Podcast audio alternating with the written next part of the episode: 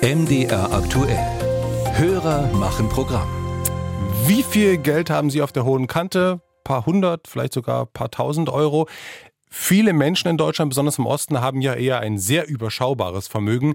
Wenige andere dagegen ein sehr großes. Diese Ungleichheit wird ja in der Politik immer wieder diskutiert, zuletzt auch wieder von den Jusos auf ihrem Bundeskongress. Und da ist ein Satz gefallen, der hat unsere Hörerin Katja Malik aus Görlitz hellhörig gemacht. Sie fragt deshalb. Auf dem Bundeskongress Mitte November der SPD-Jugendorganisation soll ein Delegierter gesagt haben, die wenigsten, die heute vermögend sind, haben dafür gearbeitet. Stimmt das? Christine Kilon ist dieser Frage nachgegangen.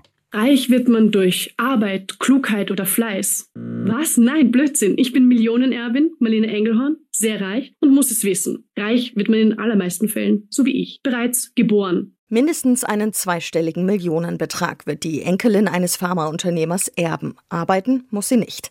Engelhorn setzt sich in der Initiative Tax Me Now dafür ein, dass Menschen wie sie höhere Abgaben leisten müssen.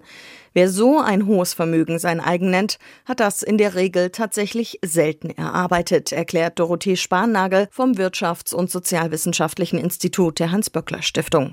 Na, gearbeitet haben sie schon dafür, aber die wenigsten sind aufgrund ihrer eigenen Arbeit ohne nennenswertes Startkapital so reich geworden, wie sie es heute sind. Ich glaube, so rum müsste man es korrekter formulieren. Gearbeitet haben die meisten schon dafür.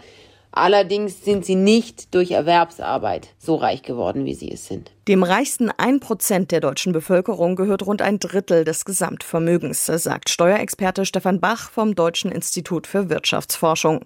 Doch wer 300 bis 400.000 Euro frei verfügbares Nettovermögen vom Girokonto bis zur abbezahlten Immobilie sein eigen nenne, gehöre laut dem IDW-Forscher bereits zu den vermögendsten 10 Prozent. Und in diesem Bereich zeige sich schon ein differenzierteres Bild. Die Erbschaftswelle rollt und der Anteil der Erbschaften an den Vermögensbeständen, der steigt kontinuierlich. Der dürfte mittlerweile bei knapp 50 Prozent liegen. Das heißt aber natürlich auch, weiterhin werden Vermögen neu gebildet, auch wenn es schwieriger ist, weil die Einkommen nicht mehr so stark wachsen und auch die Einkommensungleichheit zugenommen hat. Und dennoch, wer fleißig und sparsam sei, der könne auch heute noch Vermögen bilden, sagt Bach. Auch Ökonom Nils Goldschmidt von der Aktionsgemeinschaft Soziale Marktwirtschaft bestätigt das. Zwar sei der Anteil der Menschen, die sich ein hohes Vermögen erarbeitet haben, nicht so hoch wie etwa in den USA, aber es gebe sie auch hierzulande. Es ist weiterhin möglich. Wir sollten die Chancen aber, das wirklich auch zu erreichen, verbessern.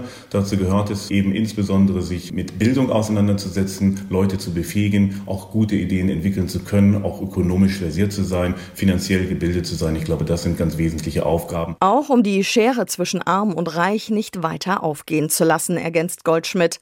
Viele Menschen könnten nämlich gar kein Vermögen mehr aufbauen, sagt die Präsidentin des Sozialverbands VDK, Verena Bentele. Das Niveau der Beschäftigung war noch nie so hoch wie heute und wir haben auch die Herausforderung natürlich trotzdem, dass zwar viele Menschen eine Beschäftigung haben, aber viele eben zu schlechten Löhnen. Und deswegen wird es eben leider trotz wirtschaftlich großem Erfolg vieler Unternehmen für viele Menschen schwierig, sich eben noch ein Vermögen zu verdienen. Bentele plädiert deshalb für einen Ausgleich. Sie sagt, es brauche eine deutlich höhere Besteuerung von Erbe und Schenkungen, denn das Geld sei auch kollektiv erarbeitet worden. Ohne Mitarbeiter könne kein Unternehmer ein großes Vermögen anhäufen.